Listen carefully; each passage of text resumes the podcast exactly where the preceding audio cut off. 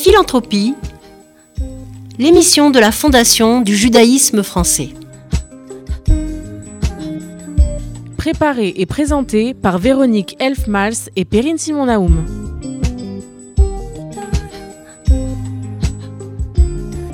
Comme chaque mois, j'ai le plaisir de retrouver les éditeurs d'RCJ et le plaisir de mettre à l'honneur un de nos fondateurs, Monsieur Nicolas Philippe, fondateur avec son épouse, Martine Lemallet, qui a créé une fondation pour une histoire juive universelle sous égide de la Fondation du judaïsme français.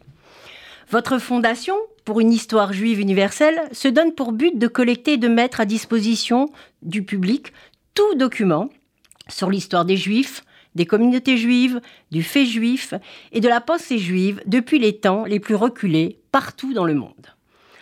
La Fondation pour une histoire juive universelle ambitionne ainsi de mettre en lumière trois grands objectifs. Le premier, la perpétuation du fait juif depuis 2000 ans dans le monde entier à travers des parcours individuels. Et cette notion, je crois, individuelle, nous y reviendrons, est très importante à vos yeux.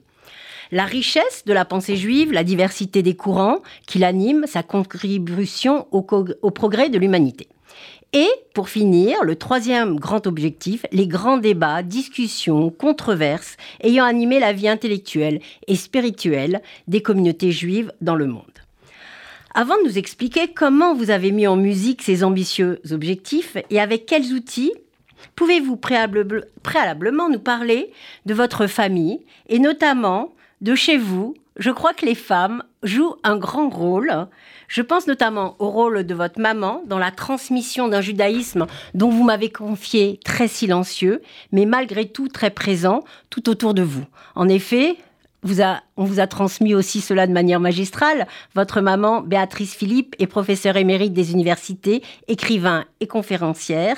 Et en 97, elle a été titulaire de la chaire de civilisation juive et directrice de recherche d'études hébraïques et juives à l'INALCO.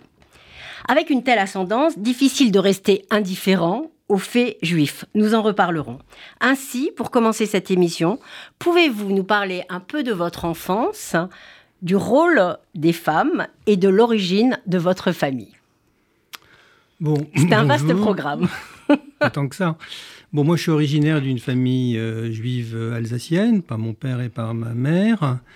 Euh, j'ai épousé une femme qui est originaire de deux, de deux courants, de deux origines différentes, euh, marocaine et polonaise et russe. Donc, à nous deux, nous, représentons une, bonne part du judaïsme français tel qu'il est aujourd'hui. c'était ma famille à moi est, est, venue à Paris à partir du milieu du XVIIIe siècle et elle s'est euh, profondément euh, laïcisée euh, jusqu'au point de n'avoir quasiment aucune pratique religieuse. Moi, je n'étais même pas un juif de Kippour, je ne savais même pas que Kippour existait. C'est un peu ce, dont je parlais quand je parlais de judaïsme silencieux, mais entouré de faits juifs incroyables. C'est-à-dire que, c'est-à-dire qu'on a, on a, on a, on a toujours su que notre famille était juive, on a toujours su que c'était quelque chose d'important. Et mon père avait euh, souvent répété euh, cette phrase d'une amie de Proust qui disait J'ai trop peu de religion pour en changer. Donc euh, on, était juif, on ne savait pas très bien ce que, ce que, ce que ça signifiait, mais on savait que c'était important. Et, et, au fond, à travers cette, cette fondation dont, dont, vous avez rappelé le, les, les, les, les, objectifs.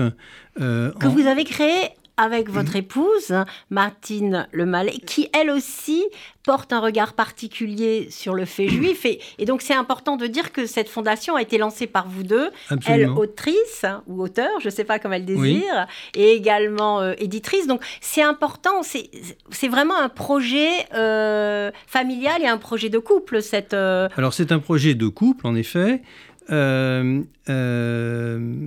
Martine a écrit euh, plusieurs livres sur le, sur le judaïsme, en particulier un livre euh, avec, le grand rabbin Sirat euh, qui s'appelle La tendresse de Dieu, qui est un livre important parce que justement il est à, il est à quatre mains et il est une explication du, judaïsme, mais à travers deux, deux, courants complètement différents. l'ancien grand rabbin. L'ancien grand rabbin qui est porteur de, de tout l'enseignement religieux, enfin de la force de la Torah et de, et de cet univers, euh, de cet univers religieux qui nous est, euh, il faut bien le dire, assez, assez, assez étranger. Et puis, euh, Martine, qui elle représente plus un, courant universitaire, laïque, académique. exactement, mais avec cette volonté de, de, chacun des deux de, de, de, partager quelque chose, de comprendre que ce qu'il y a en partage est peut-être plus important que ce qui nous sépare. Et, c'est un peu ça la vocation de. Enfin, c'est beaucoup ça la vocation de ma fondation, c'est de montrer qu'il y a de multiples façons d'être juif et de multiples façons d'être juif, pas seulement aujourd'hui, mais aussi par le passé. Euh, parce que, euh, contrairement à ce qu'on croit souvent, euh, les, chemins vers le judaïsme étaient, même, dans les, même dans les périodes les plus anciennes, pouvaient prendre des formes tout à fait différentes les unes des autres, tout à fait distinctes. Enfin, c'est une espèce de, de kaléidoscope tout à fait important qui a nourri un débat, un débat même un débat intellectuel intense, tout, intense tout, tout, tout, au long des, tout au long des siècles. Et, et, et, et c'est cette histoire de de la résilience du judaïsme, euh, parce que ce qui caractérise quand même, ce qui fait le, point commun de tous les juifs depuis, euh, depuis même avant la destruction du Second Temple, c'est le fait que euh, les juifs ont toujours vécu majoritairement en dehors de la Palestine juive, et ils ont toujours vécu en étant des minoritaires au sein euh, des, populations qui les ont, euh, euh, qui les ont accueillis et auxquelles ils, se sont, ils se sont intégrés. Et il y a là un, un, mystère tout à, fait, tout à fait extraordinaire qui est de se demander comment cette population éternellement minoritaire, qui avait d'ailleurs abandonné avant le sionisme toute revendication euh, politique, toute revendication de, souveraineté politique, tout ce qu'on peut trouver dans la troisième partie du Talmud, en fait, avait été euh, complètement euh, aboli. comment est-ce que ces juifs-là se sont, maintenus face à un milieu qui n'était pas toujours un milieu de persécution il y a eu évidemment des, moments de persécution intenses, mais, qui, mais qui était euh, le plus souvent un milieu qui tout de même euh, était en, compétition avec, euh, le milieu juif pour, lui pour faire abandonner aux juifs leurs convictions, leurs croyances, leur fidélité, leur foi, leur appartenance, leur appartenance au, judaïsme. Quand on vous entend, et ça c'est et ça c'est en fait c'est pardon. Je vous en prie. Et donc c'est c'est ça que que qu'on veut enfin que je veux illustrer ou comprendre à travers euh, la masse des documents qu'on met à disposition de, du, public, euh, qui sont des documents de, de la vie privée euh, de tous ces juifs qui ont vécu avant nous depuis 600 ans dans, tous les pays du monde. Alors, on entend aussi, quand, vous parlez, on entend beaucoup de choses, parce que vous, vous, retracez l'histoire de l'humanité, mais on entend beaucoup comment ces juifs ont vécu, ont pu préserver ce judaïsme dans cette sphère privée. Parce que c'est vrai que le judaïsme a souvent été très discret, où on le vivait à l'intérieur. Il y a cette dualité entre la sphère publique et la sphère privée. Et puis vous parlez aussi d'un mystère, d'un dualisme, vous aussi entre mythe et réalité de ce que c'est être juif. Et ce qui est intéressant dans, dans votre... Il y a énormément de choses et on parlera de l'outil extraordinaire que vous avez mis en place. Mais d'abord, pour parler encore de, votre fondation, vous avez choisi, euh, déjà, nous sommes ravis de, de la faire abriter à la Fondation du judaïsme français. Vous nous direz peut-être pourquoi. Et puis, dans, dans votre euh, dénomination, il y a un mot qui est essentiel, c'est l'universalité. Et l'autre mot que, qui est très important pour vous aussi, c'est l'individualité. Donc ça pourrait paraître un peu antinomique, mais les deux ressortent très fortement de, de cette fondation. Oui. Euh, oui, en effet, le, point de départ de, de, ma réflexion sur le, sur, le, sur le judaïsme et sur l'être juif, c'est l'individu. C'est-à-dire qu'au lieu de, partir des, grandes théories explicatives du judaïsme, je suis parti, je, je, Du micro. je, pars du micro, euh, individuelles, et j'essaye de comprendre, euh, en traquant en fait les personnages euh, que, dont je peux récupérer euh, des bribes de vie à travers des, lettres, à travers des papiers, à travers des procès, à travers des, actes qui sont parfois minuscules. J'arrive, on, est- je, m'efforce de retracer une, existence et arriver à comprendre comment, com- comment, ces, comment ces juifs ont pu subsister en tant que, en tant que juifs. Alors, peut-être qu'il faut pas- expliquer aux oui. auditeurs votre outil, parce que sinon, on ne sait pas comment vous traquez tout ça. Donc, oui, vous- à partir de, de cette fondation que vous avez créée avec votre épouse, vous avez eu, à mon avis, pour rêve de, de faire un site qui est très réussi, un site internet qui euh, qui, comme je vous l'ai dit tout à l'heure, est presque vertigineux parce que on en trouve, on trouve une foule d'informations. Vous allez nous expliquer comment vous l'avez pensé, quelle, quelle est l'ergonomie du site, mais vous avez traqué, si je peux me permettre ce Oui. mot, à travers le monde des tas de documents. Vous nous Oui. parlerez de la nature de ces documents pour la présenter gratuitement au grand public oui. et pour permettre à chacun, à chaque individu juif dans le monde, d'avoir son petit moment de de- d'existence.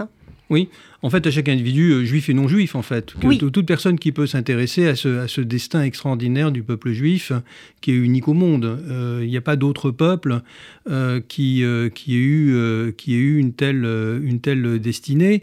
Et en fait, effectivement, les, les- enfin, ces documents, ce sont des lettres, ce sont des actes de procès, ce sont des, des, ça peut être des, des, des guides de, des livres de cuisine, ça peut être... euh, Des tickets, de, des- des des- tickets de, de spectacle, des, alors peut-être pas, mais des, affiches, actes euh, des affiches politiques. euh, Bon, c'est tout, tout ce qui est tout ce qui est le, le- le- des actes de notaire.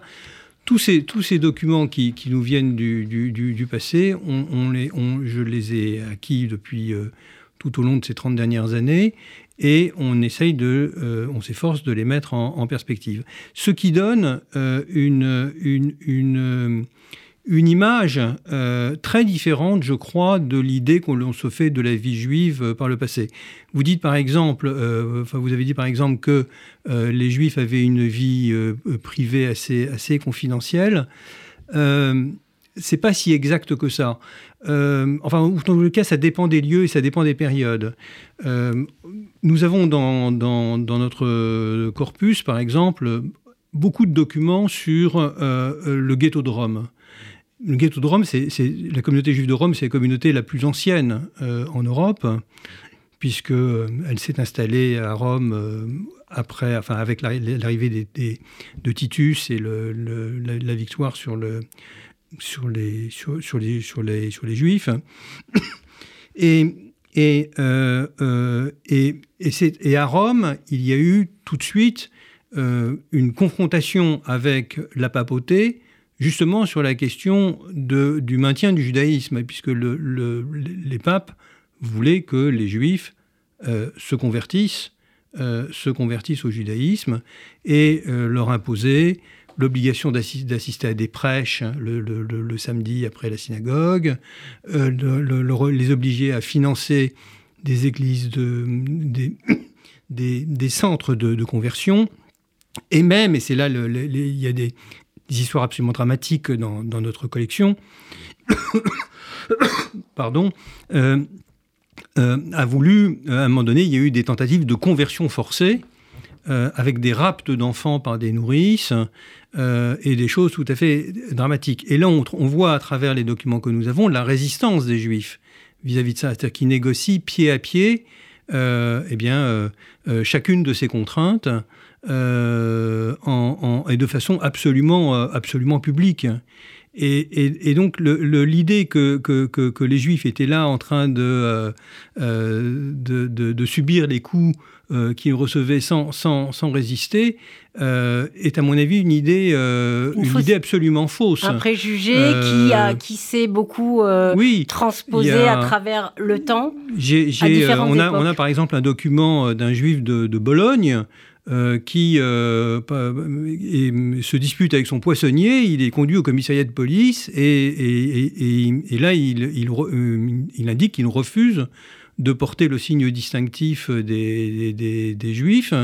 Euh, et, et, les, les, policiers de l'époque, enfin le note, le note sur le procès verbal que nous avons. Enfin, il y a tout le temps eu euh, à la fois une, une, opposition? Une, opposition. une résilience, une affirmation de soi, euh, et, et, pas du tout l'idée euh, l'idée qu'on était des moutons et qu'on subissait absolument tous les coups. Ce que je veux dire aussi, c'est que pourquoi est-ce qu'on a voulu, vous, l'avez bien fait de rappeler qu'en effet, ce site, il est absolument ouvert à tout le monde, il n'y a aucune restriction, tous les documents sont numérisés intégralement et je crois que nous sommes, enfin je sais que nous sommes d'ailleurs la seule euh, organisation à avoir fait de la sorte, c'est-à-dire que avec des commentaires en plus, avec en plus des commentaires et des explications de la bibliographie, etc. Et moi, ce que évidemment, ce que ce que je souhaiterais, c'est que les gens s'emparent de ce de ce de, de, de, de cet outil et l'utilisent pour eux-mêmes. C'est-à-dire que je pense qu'il y a beaucoup de gens qui ont beaucoup de documents ou qui peuvent avoir accès à des documents ou qui peuvent comprendre même euh, des enseignants, qui peuvent comprendre comment on peut euh, euh, faire passer un certain nombre de messages à, des, à, des, enfants, à des jeunes, à travers justement le travail sur un document qui est d'apparence anodine et qui en réalité peut révéler une richesse euh, qui demande à être découverte par, euh, par, par, celui qui le manipule. Alors j'ai envie de vous demander, entre ces, ces, ces... parce que dans, dans, ce site, effectivement, il y a plusieurs entrées, que, celle soit, euh, que ce soit la période, la périodicité, que ce soit la langue. C'est un site qui présente des documents en plus de 20 langues, je crois, que ce soit des personnalités que vous mettez en exergue. J'ai envie de vous poser deux questions. Votre plus belle découverte et votre plus belle anecdote. Ah. C'est peut-être difficile parce que vous... Mais celle qui vous a ému peut-être le plus et, et peut-être aussi celle qui a été le plus épique, à, les documents les plus épiques à récupérer Oui.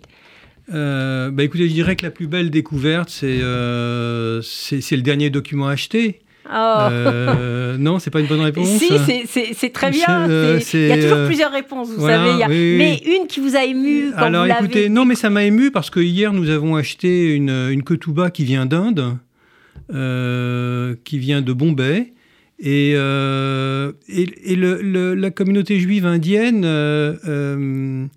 euh, il y, a quelque chose de très émouvant dans l'histoire de, cette, communauté juive d'Inde, avec un mythe d'origine qui est qu'il serait parti de Palestine dans un bateau, que le bateau aurait coulé, euh, emportant avec lui euh, toutes les Torahs et tous les, livres qui, étaient, euh, qui, avaient été transportés, et qu'il serait resté juste une poignée, de, juifs n'ayant plus aucun soutien livresque, et qui sa, par la seule force de sa mémoire, pu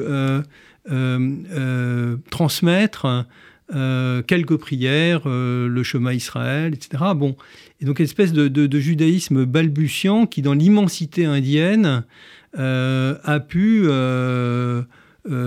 pendant des centaines d'années, finalement, se, maintenir. alors en adoptant aussi, en adoptant aussi les coutumes du pays, euh, par exemple, il y a des castes, euh, il y a des castes juives euh, à l'intérieur de la communauté juive. Il y a eu un Gandhi juif qui a protesté parce que contre les discriminations à l'intérieur de la communauté juive. Parce que notre histoire, notre histoire du judaïsme, notre histoire des juifs n'est pas une histoire toute rose il y a aussi euh, des mauvais comportements, il y a aussi euh, des, à l'intérieur des communautés euh, des, rejets, des ségrégations. c'est vraiment universel. C'est l'universalité de l'homme que, que, vous cherchez à travers ces recherches et c'est ce que vous avez vraiment voulu exprimer par, par ce site. Alors, je n'ai pas oublié ma deuxième question. Ah. Votre plus belle, votre plus grande difficulté. Vous m'aviez parlé, je crois, de, de, documents que vous aviez trouvés en Lituanie. Oui, alors en Europe Comment de l'Est, euh, en Europe à- de l'Est, effectivement, j'ai trouvé des documents euh, à Berlin euh, et puis euh, dans la banlieue de Kaunas, qui est la patrie de, de Lévinas, des documents dans un des documents dans un dans un en fait dans un pays où 99% de la communauté juive a été a été détruite, Décimée. a été décimée. Euh, puisque la synagogue bleue de Kaunas, c'est très impressionnant. Il y, a, il y a ce monument à l'intérieur de la synagogue où il n'y a pas les noms des gens, mais il y a les noms des communautés qui ont disparu. Donc tout le monde est parti. Et il se trouve que, un peu par, euh, par hasard, j'ai trouvé dans des, dans des HLM de la banlieue de Kaunas, dans un sous-sol, un intérieur de, de synagogue. Et j'ai pu, euh, après pas mal de difficultés avec les autorités, euh, rapatrier des documents qui sont des documents assez.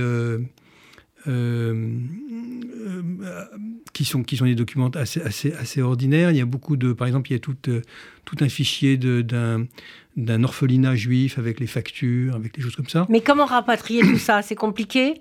C'est comment com- comment c'est ça parce que vous trouvez dans certains pays Oui. où c'est compliqué à- de ramener parce qu'il y a des droits donc tout- là aussi vous, j'ai envie de dire il y a Alors un peu moi du je ne le fais jamais, euh, je ne le fais jamais en fraude et, euh, et donc euh, j'ai affronté l'opinion, enfin le- le- les autorités lituaniennes qui considéraient que c'était un, trésor national et je leur ai expliqué que non, que c'était pas que c'était pas un trésor national puisque puisque c'était re- représent- représentait une population que la Lituanie n'avait pas su défendre.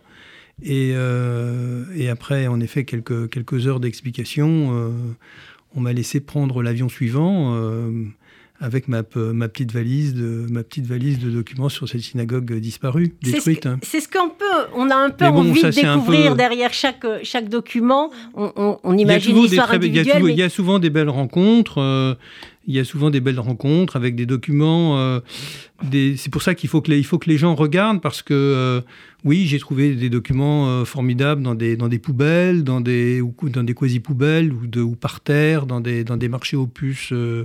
par exemple, à Berlin, j'ai trouvé beaucoup de choses. Il y a, et puis il y, a, beaucoup de gens qui se donnent aussi beaucoup de mal pour, sauver, des documents qui sont, qui sont menacés, euh, menacés euh, souvent pas, pas, pas, par, pas, en raison de, pas, pour, pas, pas pour des raisons d'oppression, mais simplement parce que les gens ne comprennent pas euh, quelle richesse ils ont ils entre ont les entre mains, les ce que mains. représentent Alors ces documents. c'est tout l'enjeu de, de votre site dont vous allez rappeler euh, euh, l'adresse, si Oui. vous le voulez bien. Alors, c'est- ça s'appelle la Fondation pour une histoire du judaïsme universel. C'est fhju.org. Et, donc, on peut euh, inviter tous tous nos auditeurs à aller voir parce que de toute façon, il y a soit une période, soit une personnalité historique, soit une langue. De toute façon, il trouvera un point d'ancrage dans, dans ce site qui est très complet. On, on aimerait vous écouter des heures parce que je pense que derrière chaque document, il y a, il y a, Oui. il y a une famille, il y a une histoire. Peut-être pour finir cette émission, comme on- la Fondation du judaïsme est, est évidemment une fondation euh, tournée vers la philanthropie et la Mhm. quintessence de, de notre euh, travail de tous les jours, qu'est-ce que vous induit la définition de la philanthropie? Peut-être un mot? Alors, en un mot, ça va être compliqué. euh, la philanthropie, je crois qu'il y a deux choses. C'est d'abord, je crois que c'est une tentative de réparation du monde. qui, est, qui est notre slogan. Ah, Regardez zut. le Ah, monde. je ne le savais pas. Et je ben voilà, donc pas. on est Alors, tellement je ne en le savais Ben pas. voilà, c'est Alors, c'est bon. regarder tel Et qu'il puis je crois que c'est, je crois que c'est quand même surtout euh, une chance euh, pour celui qui donne, euh, pour celui qui est philanthrope. C'est une chance parce que c'est une, c'est, une, l'ouverture vers un nouvel horizon. Au fond, il y a assez peu de circonstances dans l'existence dans lesquelles on peut avoir une influence sur, euh, sur le monde. sur, le Alors, les le- destinées. il y a, il y a le bulletin de vote, bien sûr. Oui. Euh, il faut aller voter, mais c'est quand même assez limité. Là, avec la philanthropie, euh, on, on- on- on peut marquer de son empreinte euh, quelque chose L'histoire. euh, qui a tant d'importance pour permet, vous. qui permet de, qui permet de, qui permet de progresser. Voilà. Je sais pas si. Si, si, c'est, Voilà, c'est- voilà, bah, on est tellement en phase. Alors, pour euh, continuer dans la philanthropie, on va passer la, la parole à, à Rémi Serrouillat, qui est le directeur administratif et financier de la Fondation du judaïsme, et qui, comme chaque mois, nous présente sa chronique. Merci Véronique. Bonjour Nicolas. Encore félicitations pour euh, vos efforts pour acquérir et surtout mettre à disposition du grand public des, vrais morceaux d'histoire, d'histoire juive. Eh bien, à l'approche de la fin d'année, et avant de faire un don, on se pose tous la même question. Comment sélectionner le ou les organismes les plus sérieux, les plus impliqués dans la communauté et surtout ceux qui sauront le mieux rendre compte aux donateurs de l'utilisation de leurs dons. Pour faire simple et pour reprendre un terme à la mode, comment sélectionner les organismes les plus transparents? En termes de transparence, les institutions qui tiennent le haut du pavé, on s'en serait douté, ce sont les fondations reconnues d'utilité publique parce qu'elles font justement appel à la générosité du public, elles sont soumises à des obligations réglementaires drastiques, dignes de sociétés cotées en bourse. Leurs comptes, par exemple, sont certifiés par un commissaire aux comptes et sont publiés au journal officiel. Elles disposent d'au moins un représentant du gouvernement à leur conseil d'administration. Elles établissent un CER, c'est-à-dire un compte emploi-ressources qui rend compte aux donateurs des dons reçus. La liste n'est bien sûr pas exhaustive. Et ce souci de transparence anime particulièrement les dirigeants de la Fondation du judaïsme français qui finance près de 300 projets par an et pour un total de plus de 18 millions d'euros. Troisième fondation abritante de France, la Fondation du judaïsme français s'est engagée dans un processus destiné à renforcer encore la qualité de ses actions. Elle a obtenu en 2022 tout récemment le label IDEAS qui atteste de ses bonnes pratiques en matière de gouvernance, de finance et d'organisation. Mais direz-vous pourquoi tous ces efforts? Eh bien parce que les dons et les subventions reçues permettent de mener des actions au quotidien dans les domaines de l'éducation, de la culture et du social.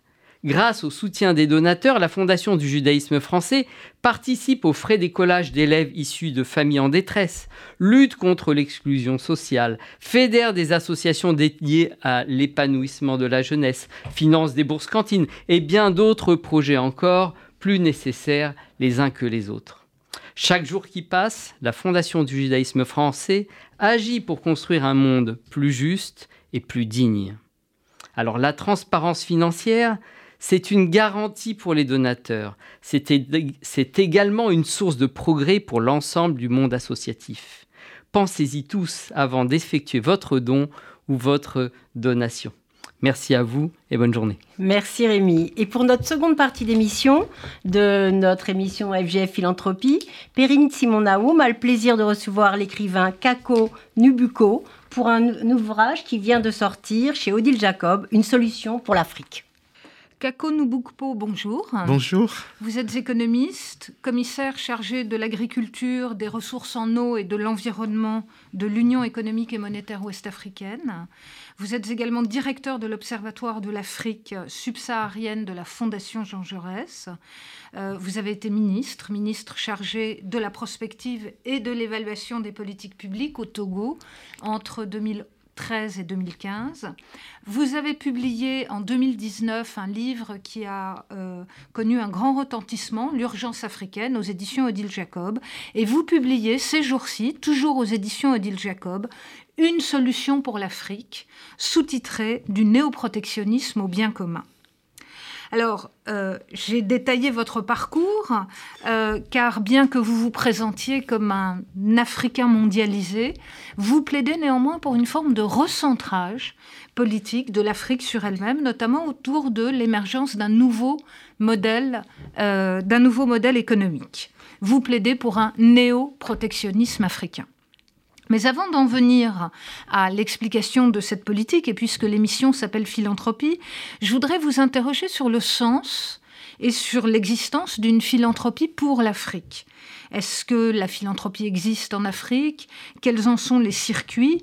On se souvient de la déclaration de l'écrivain nigérian Uzodinma Iweala en 2017, affirmant Il faut repenser la philanthropie pour l'Afrique comme une réparation de son pillage.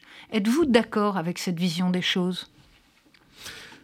Oui, je crois que la, philanthropie euh, en, Afrique est consubstantielle euh, à la philosophie africaine de l'existence, c'est-à-dire euh, le partage et la solidarité. Vous savez, en Afrique, ce qu'il y a de plus partagé, c'est l'idée du don et du contre-don. Et, ce qui fait que cette notion de gratuité, cette notion d'aide, cette notion de partage, c'est ce qui fait que la vie africaine se déroule en commun. Et donc, je crois que c'est quelque chose qu'il faut absolument préserver. Évidemment, il y a euh, des, dérapages, mais on se rend bien compte que le marché s'adapte assez bien à, la philanthropie. On, le voit bien dans, certains communs financiers comme les tontines, où il y a cette idée de partage, de solidarité, mais aussi l'idée de, l'épargne à promouvoir. Et, donc, je trouve que c'est quelque chose qui fait sens pour les Africains. Donc la philanthropie que, vous évoquez là, c'est finalement une philanthropie euh, quasi individuelle ou communautaire Je veux dire, quel est le, cadre de cette philanthropie? Parce qu'on sait aussi qu'il y a des grandes fondations internationales, on va en parler, qui interviennent en Afrique. Oui, la, la, philanthropie dont je parle, c'est vraiment le, ce, qui fait sens pour les Africains. C'est le fait que au fond, nous ne sommes rien sans les autres. Et donc, quand autrui, qui est finalement notre miroir, est en difficulté, il faut s'organiser pour l'accompagner, pour l'aider. Et donc, euh, cette idée, au fond, de donner et de rendre, c'est au cœur de la philosophie africaine. Et, et c'est pour ça que quand vous étudiez les cosmogonies africaines, vous voyez tout de suite qu'il y a un lien euh, intergénérationnel et au-delà même euh, avec l'au-delà, quelque part. Euh, la cosmogonie Dogon, par exemple, valorise énormément l'idée de la philanthropie. Parce que, au fond, nous ne savons pas quand nous allons recevoir les bienfaits des, des dons que nous faisons ça peut être dans 10 générations, ça peut être dans 20 générations. Donc, il y a à la fois cette idée de gratuité, mais euh, d'utilité euh, intergénérationnelle aussi, de retour intergénérationnel. et ça, c'est quelque chose qui me paraît fondamental. Alors, je vais, un peu vous titiller, euh, Kako parce que vous n'avez pas euh, votre langue dans votre poche et votre livre est tout sauf politiquement correct. Est-ce que c'est pas un tout petit peu irénique comme vision? Parce qu'on a aussi l'impression, nous, alors vu de très loin et de très ignorant de l'Occident, que euh, l'Afrique est aussi une terre de conflits, et de conflits entre euh, non seulement des États, mais des conflits entre les ethnies. Oui, la Terre est une l'Afrique est une terre de conflit, mais en même temps une terre de construction du lien social. Et, ce que je, montre dans ce livre, en tout cas ce que j'essaie de montrer, c'est qu'il y a une richesse endogène à l'Afrique euh, qui peut être le ferment de sa renaissance. et c'est hyper important parce que la génération qui conduit l'Afrique aujourd'hui, a surtout été formé à l'extérieur de l'Afrique, dans les grandes universités occidentales. Et quelque part, nous percevons quelquefois à tort l'Afrique comme un continent qui nous est étranger. Parce que les formes de légitimation de notre pouvoir sont pour l'essentiel exogènes. Et, c'est pour ça qu'il est important de renouer avec euh, ce qui est le substrat de l'Afrique. Alors, on va, on va y venir. Euh, juste peut-être encore une dernière question du point de vue international, puisque euh, l'Afrique est aussi un continent sur lequel interviennent de grandes fondations, notamment de grandes fondations américaines. Euh, je pense à la fondation Bill Gates, par exemple. est-ce, quel regard portez-vous sur... Est-ce que c'est du néocolonialisme, pour le dire un peu brutalement ou au contraire, est-ce que vous pensez que euh, c'est quelque chose de favorable? Je, crois que l'idée de départ est, une bonne idée, c'est-à-dire on souhaiterait aider l'Afrique. Donc il y a les grandes fondations que nous connaissons, notamment dans le secteur agricole. Mais c'est justement euh, la minimisation de ce qui est endogène à l'Afrique, c'est-à-dire la complexité des faits économiques et sociaux, qui fait que souvent ces grandes fondations restent à la surface des choses. Euh, elles, pensent souvent à tort qu'il y a un lien direct entre l'appui et les réponses.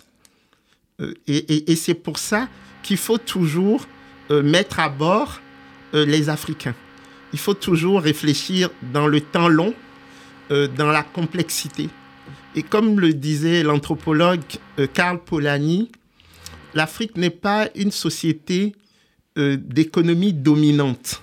C'est-à-dire que le lien économique en Afrique est toujours encastré dans les autres sphères de la sociabilité. Et, du coup, l'idée véhiculée par les grandes euh, fondations euh, d'un retour rapide sur investissement, euh, c'est quelque chose qui me paraît naïf, justement. Est-ce qu'il y a des fondations africaines, des fondations philanthropiques africaines? Oui, il y a de plus en plus de fondations philanthropiques africaines, surtout dans, dans les pays anglophones. Euh, au, Nigeria, par exemple, mhm. parce que vous avez de plus en plus de, milliardaires. Il faut voir que le Nigeria, c'est un, un, continent dans le continent. Par exemple, pour toute l'Afrique de l'Ouest, le Nigeria seul fait à peu près 70% de la richesse produite. Et avec cette idée très anglo-saxonne du self-made man et de la réussite qui doit engendrer euh, un retour vers la population. Et donc, vous avez de grandes fondations autour de l'entrepreneuriat des jeunes qui sont vraiment des fondations qui, qui, qui, qui marchent très bien à l'heure actuelle. Alors, je voudrais euh, euh, revenir un petit peu à votre, euh, ouvrage et notamment à cette notion de bien commun très importante que vous, que vous développez. C'est un ouvrage, Kako Nubukpo, une solution pour l'Afrique qui vraiment, je trouve, va d'emblée au cœur euh, des choses, c'est-à-dire nous présente en fait une Afrique que nous ne connaissons pas et que évidemment vous connaissez de, l'intérieur. Et c'est un ouvrage, je voudrais dire aux, auditeurs et, aux gens qui vous liront, qui est d'une certaine façon extrêmement optimiste euh, sur euh, les, les, possibilités, les potentialités de, de l'Afrique. Et donc, je voudrais, euh, dans le, les dix minutes qui nous restent, discuter un petit peu avec vous, que vous nous parliez de ces potentialités et que vous nous expliquiez, là, vous parliez donc de la génération qui est la vôtre, la génération qui est donc aux affaires. Qu'est-ce qu'on doit attendre des générations futures en Afrique? Comment elles se forment qui, sont-ils, ces futurs dirigeants africains Oui, ce qui me rend optimiste, c'est que justement, euh, la, génération qui se forme en Afrique aujourd'hui, elle est très jeune. 40% de la population africaine a moins de 15 ans. Les deux tiers de la population africaine ont moins de 35 ans. Et il y a 1 milliard 300 millions d'habitants euh, en Afrique aujourd'hui et une population dont la taille double tous les 25 ans. Donc on sera plus de 2 milliards en 2050. Et en face, je vois les facteurs de production qui existent. La terre. Nous avons 650 millions d'hectares de terre arable. Un pays comme la République démocratique du Congo a tout seul 80 millions d'hectares de terre arable. Donc ce que vous voulez dire, c'est que les pays d'Afrique ont la possibilité de nourrir leur population à venir? Oui, c'est-à-dire que nous n'avons pas de configuration dans l'histoire de l'humanité où, avec un tel potentiel, nous n'avons pas de, puissance qui émerge. C'est pour ça que je dis l'Afrique va certainement être la prochaine puissance agricole mondiale. Parce qu'elle a les bras et elle a les terres. Elle a en plus des capitaux qui pourraient être mieux ciblés, mais elle a les capitaux parce qu'on voit bien qu'il y a beaucoup d'épargne, beaucoup de thésaurisation et des capitaux qui souvent quittent l'Afrique parce qu'il n'y a pas de confiance dans la gouvernance africaine. Donc, il y a des efforts à faire, mais le potentiel est là. C'est ce qui me rend optimiste. Après, il y a un autre élément intéressant dans, l'ouvrage euh, qui renvoie à la préservation des biens communs euh, africains. Pourquoi? Parce que nous constatons que l'Afrique est la proie de plusieurs prédations, notamment les pays émergents. autour de la terre, autour des forêts, autour des lacs. Or, l'Afrique rend énormément de services écosystémiques au reste du monde. Il faut savoir qu'un des deux poumons de la planète, c'est l'Afrique. C'est, c'est quand même le bassin du Congo, c'est, c'est la forêt tropicale. Et là, ce qui me chagrine un peu, c'est que le reste du monde ne s'en rend pas suffisamment compte et ne dédommage pas suffisamment l'Afrique par rapport à tous les services écosystémiques qu'elle rend. Euh, c'est, quelque chose qui me chagrine parce que l'Afrique ne produit que 4% des gaz à effet de serre, alors qu'elle représente 17% de la population mondiale. Rien que pour ça, on mériterait d'être dédommagé. Alors je voudrais qu'on revienne juste un moment sur cette notion de bien commun euh, que vous mettez au pluriel. Donc qu'est-ce que vous entendez par bien commun et finalement quel espoir politique vous fondez sur cette politique de bien commun? Oui. oui, les biens communs, ce sont des ressources qui ont trois caractéristiques euh, si elles ne sont pas bien gérées, elles conduisent à l'épuisement, ces ressources. Et du coup, deux autres caractéristiques. Il y a une nécessité d'identifier les parties prenantes et il y a nécessité de mettre en place une gouvernance euh, idoine. Et ce qui est intéressant dans les biens communs, c'est que il renvoie au fond à la tradition africaine du partage, euh, et d'une partage écologique. Il faut préserver les choses, pas seulement pour les humains, mais même pour l'au-delà.